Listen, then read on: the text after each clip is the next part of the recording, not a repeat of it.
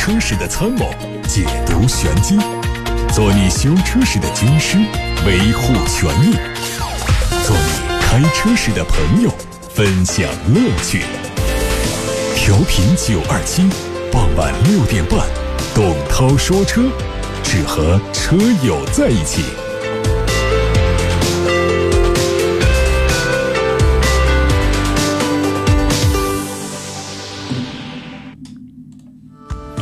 晚上好，各位车友，我是董涛。今天的直播仍然是七点半结束。在这之前，各位都可以在董涛说车的节目当中提出买车、选车、用车的问题。提问的方式是打电话八六八六六六六六，还可以通过董涛说车微信公众号或者是董涛说车微博留言。除了通过调频九二七的电波收听之外，还可以通过蜻蜓 FM 或者是喜马拉雅等平台收听节目的直播。我们先看汽车资讯。奥迪 Q 八，这是奥迪旗下的一款中大型轿跑 SUV，此前已经亮相介绍过。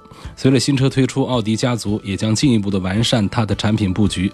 上市之后，Q 八会和奔驰的 GLE 酷配，还有保时捷卡宴的酷配等多款轿跑型 SUV 展开竞争。目前，奥迪 SQ 八也开始接受预定，新车的海外售价约人民币八十万元。C 级是梅赛德斯奔驰旗下的一款中型轿车，从2008年进入中国国产以来，它的销量一直稳步增长。目前，梅赛德斯奔驰对旗下的 C Class 车型做了全系升级，全车系标配了环境色式的内照明。C180 和 C200 分别用了两种不同的外观套件。新款车型开始销售之后，将会和奥迪 A4、宝马三系等很多热门车型展开竞争。动力方面呢，C 级会沿用现款的全车系动力，基础款是 1.5T、1.6T、2.0T，AMG 用的是 3.0T、4.0T，传动系统都是九速手自一体。X2 是宝马去年推出的一款紧凑型轿跑 SUV，目前是以进口的方式在国内销售，售价区间28万一千八到36万九千八。最近我们从华晨宝马官方获得消息，今年九月份成都车展上国产 X2 将发布，并且年底就会正式上市。价格方面呢，省去进口关税等成本的国产 X2 售价会出现一定幅度的下调，预计二十七万元起售。和华晨宝马 X3 一样，年底上市的国产 X2 未来。也不会进行加长的处理，车长是四米三七九，轴距两米六七，略小于竞品奔驰 GLA。动力继续用 1.5T 和 2.0T 两款发动机的最大功率分别是一百零三千瓦和一百四十一千瓦，参数和奔驰 GLA 相当。传动系统是七速双离合或者是八速手自一体。这说的是宝马的国产 X2。看奥迪。在今年上半年，奥迪已经在国内市场推出了全新 A6L 和全新 Q3 两款国产新车，同时也引进了全新的 RS4 旅行版和全新的 RS5 双门轿跑。今年下半年，奥迪还将在国内市场推出纯电动 SUV 一创、旗舰轿跑 SUV Q8 以及全新 A6 旅行版，总共八款新车，其中一创和 Q8 会在第三个季度上市。雷克萨斯也发布了 LS 五百的灵感系列特别版车型的官图，这个车会在今年秋天在美国市场先上市。为了彰显特别版车型的尊贵身份，只限售三百辆。据了解，这个车是继 LC 五百、LX 五七零以后第三款推出的特别版，将采用普通版车型不具备的外观和内饰配色。雷克萨斯的 LS 五百灵感系列基于普通版车型打造，并且采用了独特的深石榴石色的油漆。除了车身颜色有所不同之外呢，特别版还采用了黑色的蒸汽镀铬处理的多辐式的二十寸的轮毂和深色的车身搭配，非常和谐，尽显档次。雷克萨斯 RX 中期改款车型预计会在八月份上市。新款的 RX 增加了长轴版，提供六座和七座可选，标准轴距还是五座。全新的 RXL 车型延续了现款 RX 的造型，融合了锋锐的棱角和曲线，前脸镀铬装饰条和 LED 头灯组勾勒出雷克萨斯标志性的家族式的纺锤形格栅。轴距没变，还是两米七九，长度从现在的四米八九加长了十一公分，达到五米整。主要加长的都是车身的后半段长度，以便给第三排乘客一个体面的空间。那外媒还曝光了一组福特一款电动车的假想图，新车可能会挂小马标志，可能会和特斯拉的 Model Y 形成竞争的关系。这次的假想图结合了福特之前放出的预告片，前脸是封闭式格栅，并且利用车头的线条勾勒出大嘴造型，由光带勾勒出小马的标志，非常的突出。这个车可能在前后轴上各用一个电动机，续航里程可能会超过四百八十公里，预计在二零二零年上市，起售价可能是四万美元。说，二零二零款的小鹏 G3 可能在七月十号上市。相比现款，主要在续航方面有提升。新车将会提供 NEDC 综合续航里程四百零一公里和五百二十公里两个版本，每个版本各有三款车。新车可能将在同年的八月份开始交付。现款的小鹏汽车 G3 的电池容量分别是三百五十一公里和三百六十五公里的续航，补贴之后的售价为十五万五千八。到十九万九千八。那么各位如果对现款的小鹏 G3 这款车感兴趣，想买的话呢，可以在我的微信公众号里面留言，留下自己的意向。现款的小鹏 G3。二零一九世界新能源汽车大会开幕式在海南博鳌正式举行，奇瑞在会上展示了他们全新的 1.6T 的混动发动机和混动专用变速箱。1.6T GDI 混动专用发动机已经完成了一代样机开发，经热力学开发的验证实验，最高的有效热效率达到了百分之四十一，这达到了国际先进水平。在混动专用变速箱方面，它支持纯电驱动、增程式驱动以及并联模式驱动和发动机直驱等九种模式，可以形成十个组合档位，最大的输出输入扭矩有五百一十牛米，并且可以应用于纯电、混动。增程和插电式混动汽车。再看东风雷诺，他们也发布了一款全新克雷宾的官图。这个车定位是小型 SUV，是雷诺卡宾的国产版本，外观和海外版保持高度一致。它的推出会进一步的完善东风雷诺的车型序列。吉利博越的 Pro 版上市，它继承了吉利家族经典设计，动力会配 1.8T 和 1.5T。这款 SUV 定名叫做博越 Pro，意思指指向了专业、迭代、新生。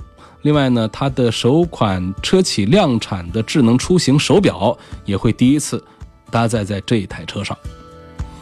2020款的汉腾 X5 和2020款的汉腾 X7S 也上市了，两款车都可以满足国六 B 排放标准。X5 八款车卖价六万九千八到十万五千八，X7S 七款车售价。七万九千八到十二万三千八。北汽新能源的 ES 五会在七月十三号上市，它的定位是纯电动小型 SUV，提供了八年十五万公里的质保。这个车的综合续航里程是四百零三公里。日本宏达本田品牌第一款纯电动小车本田 E 正式在欧洲开始销售，它的售价是约合人民币二十七万元左右。用的是水冷电池组，续航里程为两百公里。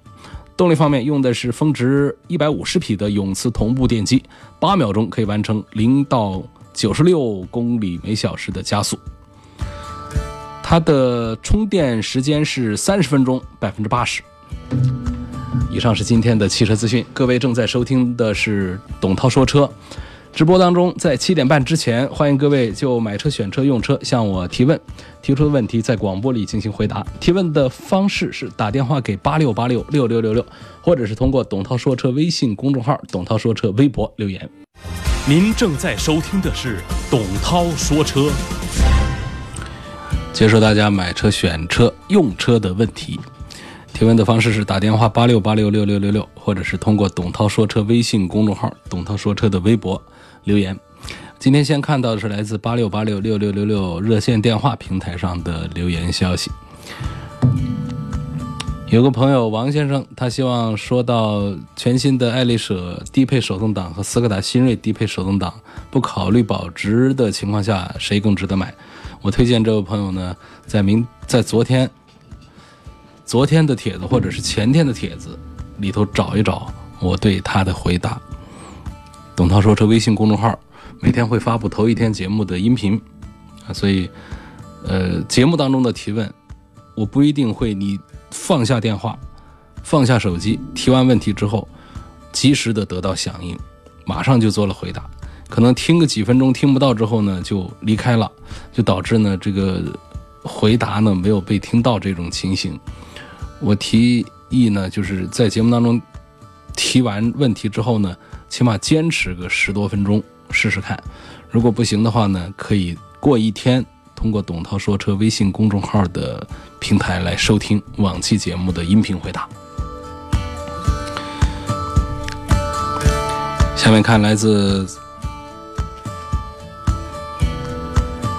微信公众号的一个问题：二零一八年二月份买的第八代的凯美瑞，开外循环的时候呢，吹进来的风有类似水泥味儿。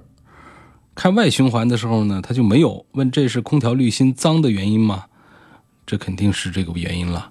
它通过内外循环的切切换呢，我们可以很清楚的判断这个空调风道的这个异味呢，还是来自于发动机舱的，就是车外的这种异味。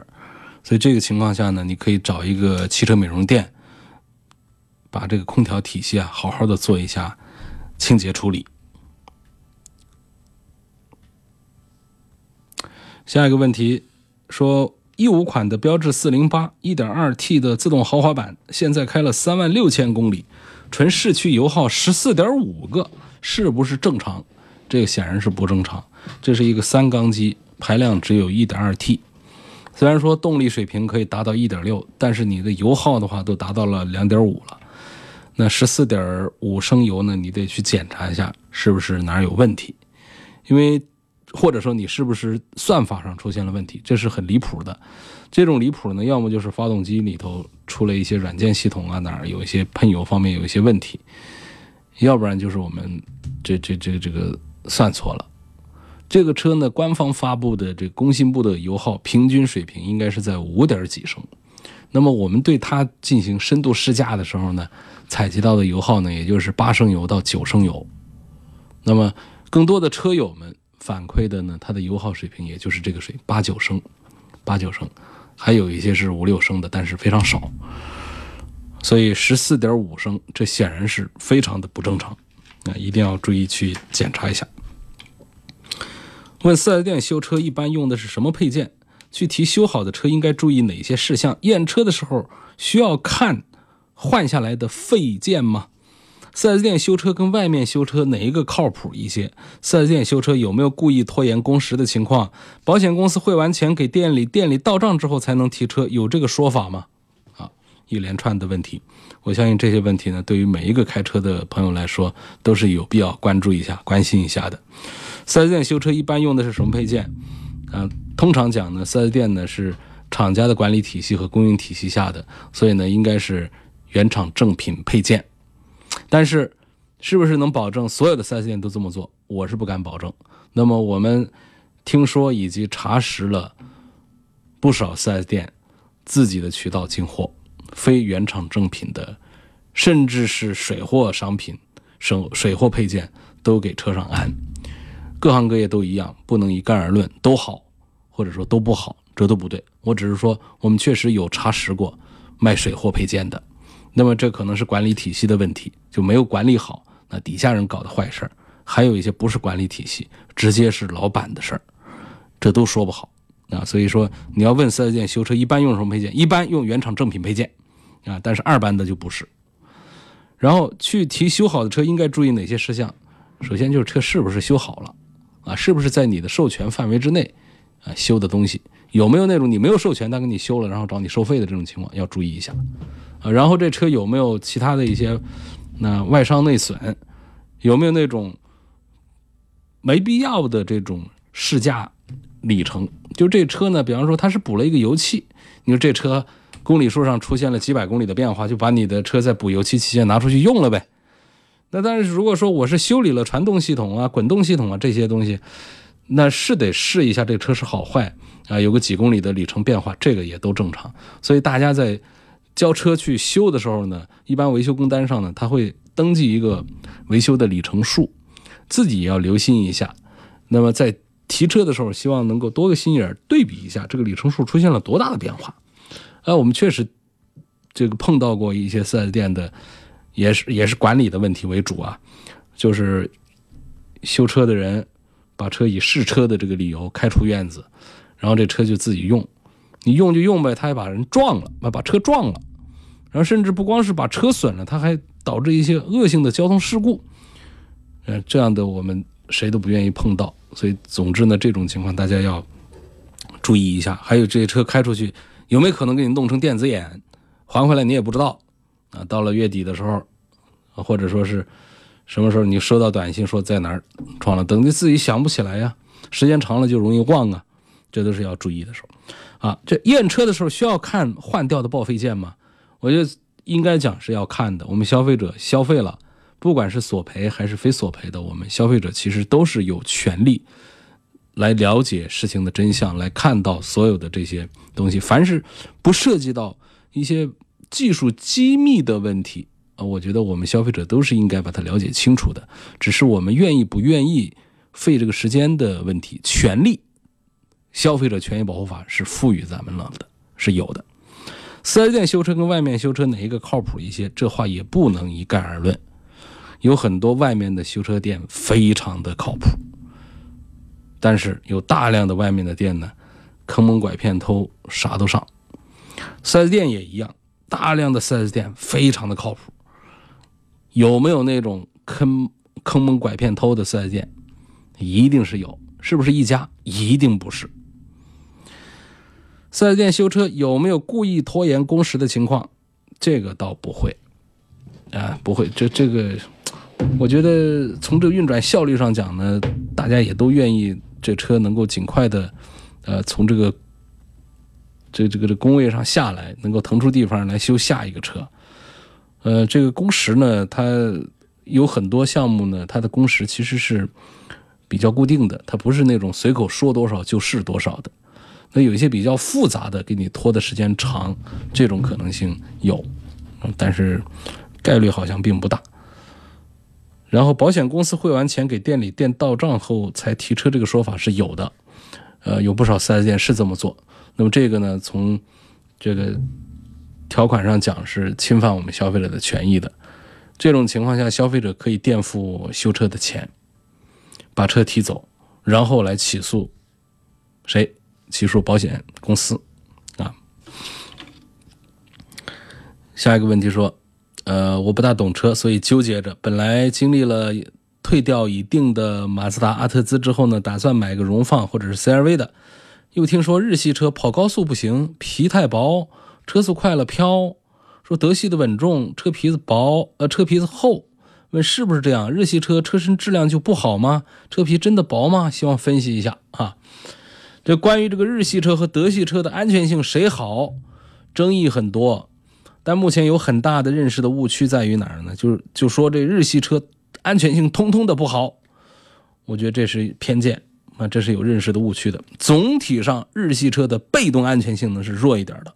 什么叫被动安全性能？就是当我们无法避免碰撞的时候，它碰上去了，它能够对我们的成员有哪些保护的措施？这个是被动。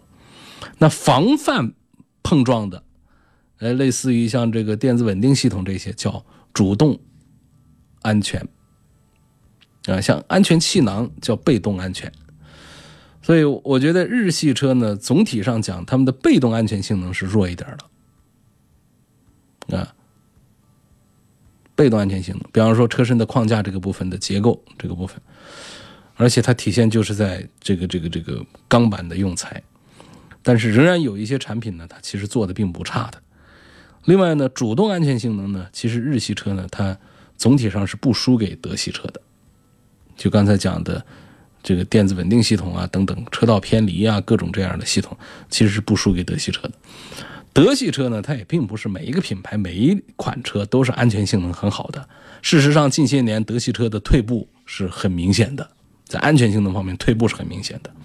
至于这个车皮的厚和薄的问题啊，其实对安全的影响不大。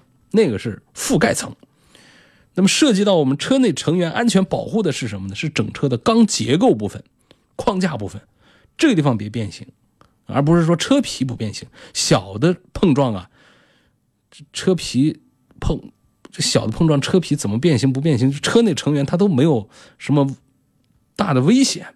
而大的碰撞下呢，这车皮子它会像纸张一样的迅速的变形，那么根本都起不到什么保护成员的作用。那所以这个车皮子，大家可以简单把它理解为一种一种覆盖层、覆盖件，可以用钢板，也可以用塑料布，这是开玩笑说了啊，这都是可以的。真正确保这个车子安全的，是它的每一块车门里面的结构部分。A 柱、B 柱、C 柱、车顶、底盘的这个、这、这个前后的这个、这个、这个防撞钢梁等等这些方面，它都是保证我们车辆的这个被动安全的。各位正在收听到的是直播当中的董涛说车，就像刚才一样，大家可以把买车、选车、用车的疑问发送到直播间来，我在广播里做回答。节目还剩下半个小时，在七点半钟以前可以回答很多的问题。各位提问的方式是打电话给八六八六六六六六热线，或者是通过“董涛说车”微信公众号以及“董涛说车”微博留言。您正在收听的是董涛说车。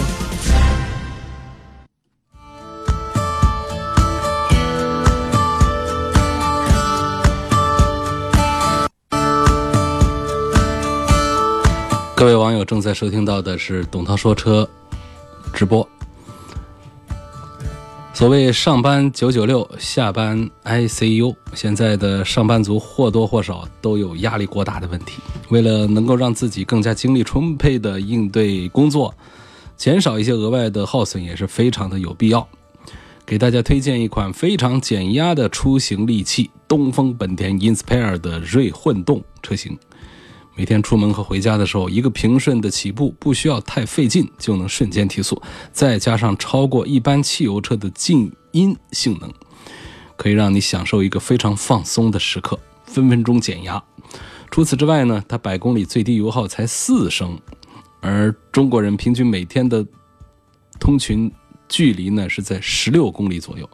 就算每天开车上下班，一箱油跑个两三个月都不成问题。就算是因为工作忙忘了加油，也完全没必要太担心。如果你是一位新能源汽车的爱好者，东风本田 Inspire 完全为你省掉了临出门时忘了充电的尴尬，因为只需要加油就可以了，并且它一点也不费油。而且 Inspire 的混动车型各项配置几乎都达到了本田轿车里面的最高规格，再加上东风本田近期出台的零息盛宴。就是买 Inspire 只需要首付五成，就可以享受十二期到二十四期的零利息，性价比这么高的减压神器，东风本田 Inspire 值得你的拥有。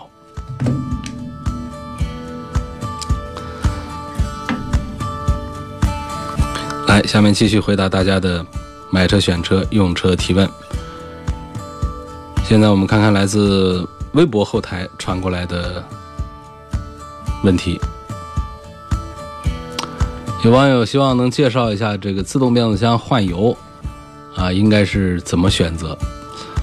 这个问题呢，稍微的专业了一点，可能更多的车友们不关心这个事儿，出于两个方面。第一个呢，就是呃，厂家的车辆使用说明书上说了油不用换，而且呢，就说有的说要换的话呢，也是公里数很大之后才会换。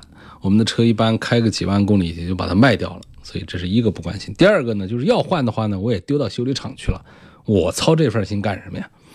所以我首先跟大家讲呢，不管是操作手册写不写这个终身免维护啊什么，我觉得自动变速箱呢都是铁做的，钢铁做的，在运行过程当中啊，不可避免的会有磨损，就会有污染。所以呢，让我们的变速箱的性能更好的一个年轻状态的话呢，我还是建议啊，呃，大几万公里、上十万公里的车子呢，给油箱、给这个自动变速箱啊换一次油，这是第一个小话题。第二个呢，就是我们要换油的话呢，可能各家店的情况不一样，那用不同的换油方式，我们应该是倾向于哪一种？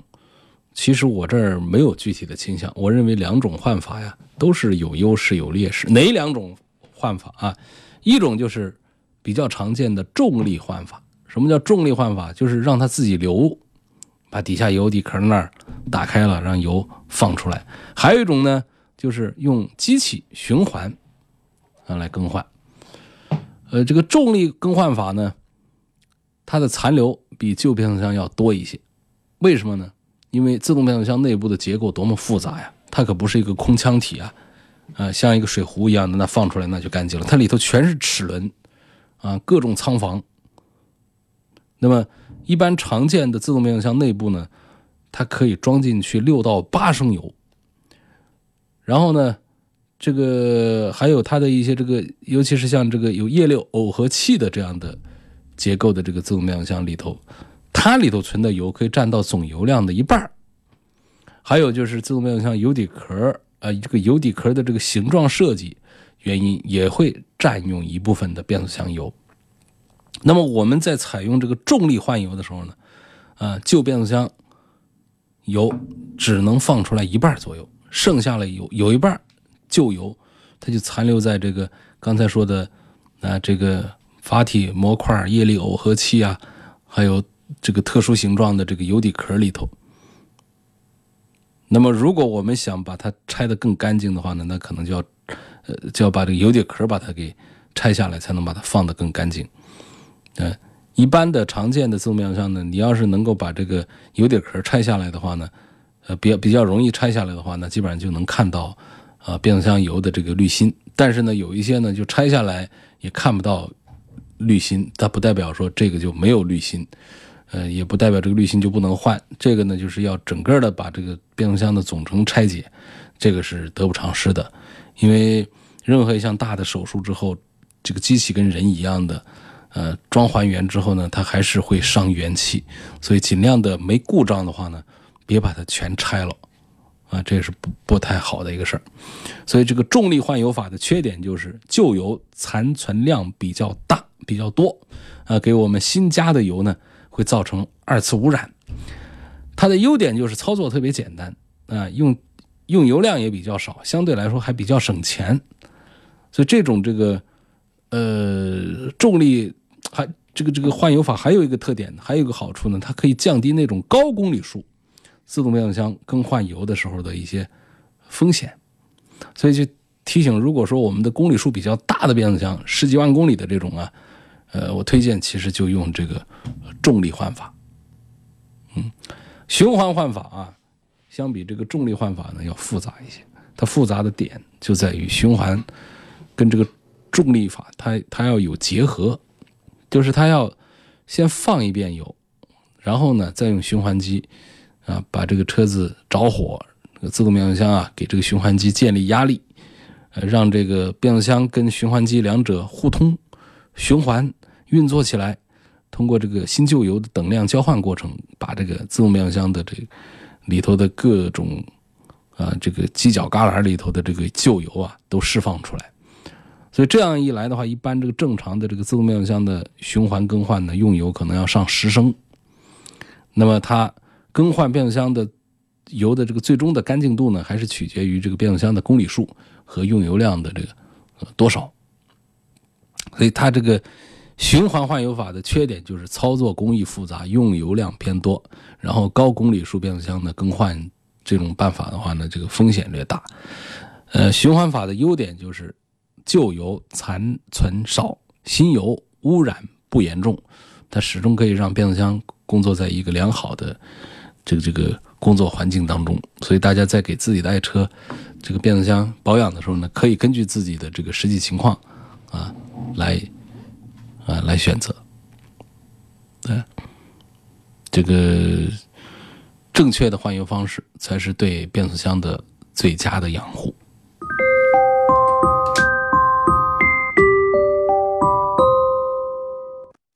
您正在收听的是董涛说车。好，各位正在收听的是直播当中的董涛说车，我们正在回答大家买车、选车、用车的问题。有车不缺钱，九二七向大家推荐湖北多米金融车抵贷，有车就可以贷款，正规银行放款，不押车、不装 GPS，零手续费，当天审批、当天放款，利息低到五厘五。不收取任何手续费、中介费的贷款。热线电话：八五六七五六七八八五六七五六七八。刚才有位朋友啊，他反映 1.2T 的标致408油耗十四点几升，那我说呢，要不就是发动机坏了，车坏了，要不就是算错了，算错账了，啊，分子分母放反了。那么刚才有一位这个叫草食主义者的网友在微信上跟我说，他说刚才那位 1.2T 标致车的车主啊，应该是看错油耗单位了。标致车呢是有油耗单位选择的，估计是显示的是，呃，每升油的行驶公里数，这个数字是越大越好。这这听起来好像是有道理啊。新款雅阁开起来啊，明显能听到地面的小石头子儿弹到底盘的清脆的声音，但是我开这个世嘉就没有听到过。问这是不是这个底盘隔音不行啊，还是哪里出了问题？这就是隔音的问题了啊！隔音，那个底盘的隔音其实是非常重要的，它里头涉及到了很多的填充物啊，这些结构性的腔体的这些一些东西，要不然我们在路上跑的时候，那个石头子儿它。它不可避免的是往这个底盘打，但是你说完全听不到的话，这个也也不大可能。我们多高档的车，如果说在那个碎石头路上走的话呢，底盘底下也是能感觉到噼里啪啦的这种，是这这个是正常的。那么我我觉得你这个车呢，你可以去做一下这个隔音试一下，因为我感觉你好像对噪音是特别的敏感的。下面看。问牧马人和大切诺基的缺点，吉普有一个通病的一个缺点呢，它就是毛病多一些。质量控制体系啊，它不是说换一个领导、换一套这个这个管理的方案就可以一下子把整个的质量体系把它提升起来。日系车像丰田、本田，为什么在质量口碑上？一直很好，是多年积累下来的一套东西。那么德系车呢，制造呃制造年份会更久一些，生产汽车的历史更悠久。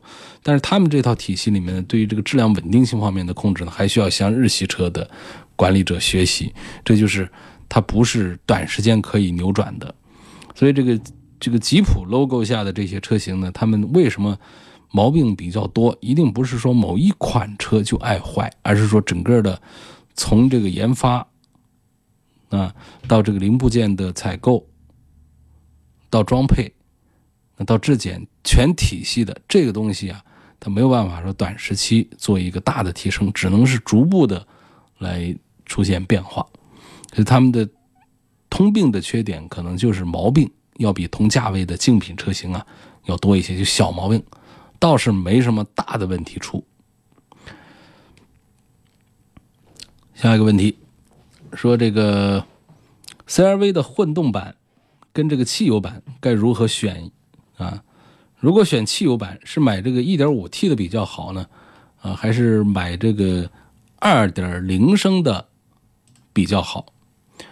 这我就要说一下，嗯，现在根本就没有2.0的汽油版，凡是2.0升。这个汽油发动机的都是配电动机的，那个就叫锐混动了。你如果要买燃油版呢，它就是一个 1.5T 的涡轮增压，好吧？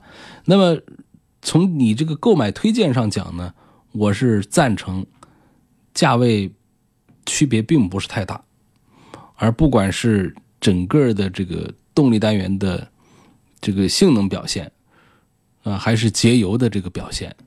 还是现在的市场的热度来看，我都赞成买它的混合动力，就是锐混动，由2.0升排量的发动机加上一个100多、180多匹马力的一个电动机组成的这个单元，而且呢，它是有串联的效果，啊，其实是这个在节油啊，在提升这个，尤其是提升中低速的这个行驶品质方面，这个锐混动是很有优势的，所以我赞成考虑 CRV 的。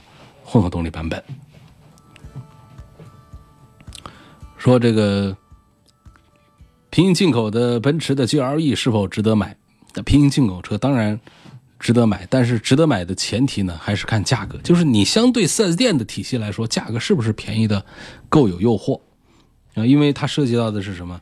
倒不是说这车是坏了还是被骗了，你只要看着它是个是个 GLE，那它就是个 GLE，它不可能说猎豹厂家来造一个 GLE 把你给骗了，买回家一打开包装发现，哎，这怎么是个假的？那是鞋子。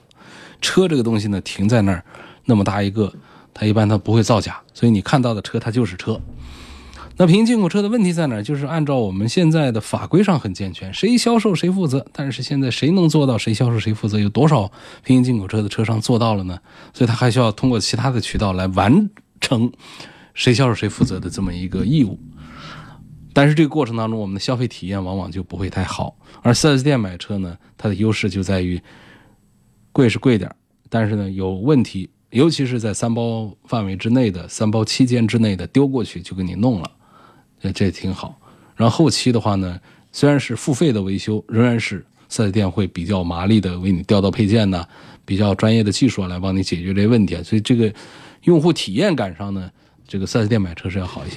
那么吸引我们到外面去买个平行进口车，点只在于价格体系，它确实便宜了好几万块钱，我就算着这些年我都不会怎么坏车，那这个我觉得是都可以买的。啊，所以平行进口车主要看价格。家用车，我到底是买一个五三零还是买一个奔驰的 E？我的意思，宝马五系比奔驰 E 的行驶品质感真要好一些，包括宝马的三系相对于奔驰的 C 级来说，都是这样的一种关系。嗯，所以如果说我们对品质方面有要求的话，我建议还是在五，就是。那 C 级车、B 级车这两个项目上，尽量的选宝马。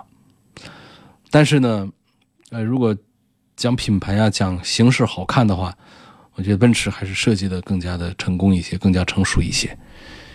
希望下一代的设计呢，不会像我们网络上看到的那些照片一样的吓人。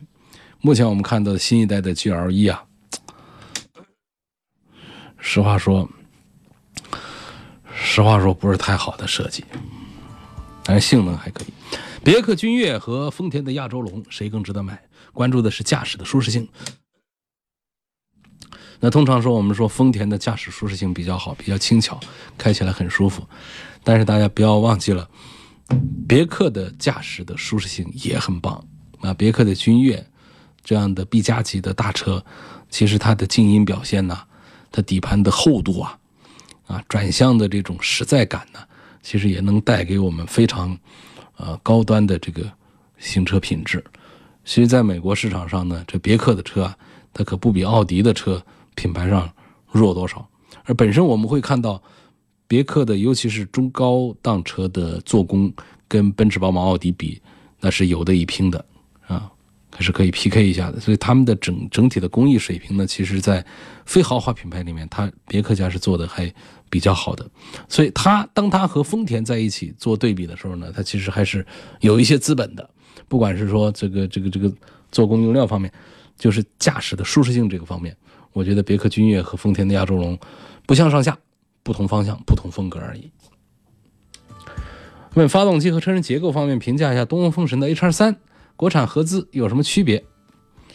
这个 H 二三呢，这个试驾过不太好，这个不做推荐吧。风神家还是推荐 H 二七不错。国产车和合资车的区别呢？这个其实现在应该是一一说这个区别，不是说差距啊。这个国产车和合资车的差距现在是越来越小。那么，但是总体上呢，还是会有这个质量管理体系上的一些差距。前面我就讲了，说有一个品牌，它一直想把质量做好，但真不是说马上就可以做好，它得一步步来。那么，我们合资国产之间的差距就在这儿，合资的整个的这个质量管理体系，还是需要国产车用更长的时间来学习和完善。那么，有这个。呃，国内的领先的做的甚至超越合资车的品质的也有，比方说像长城家的有，啊，像吉利家的有，这做出来的车的档次达到了，但是用时间长了之后呢，像领克家，用着用着，很多零一的用户就反映这车毛病还是多，所以你看，这就是国产车合资车之间的这种差距正在缩小，但是一直存在。各位正在收听的是。董涛说车，今天节目就到这儿，感谢各位收听和参与。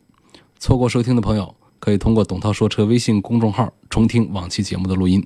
更多的提问，大家可以通过蜻蜓 FM、喜马拉雅以及微信小程序“梧桐车话”找到“董涛说车”。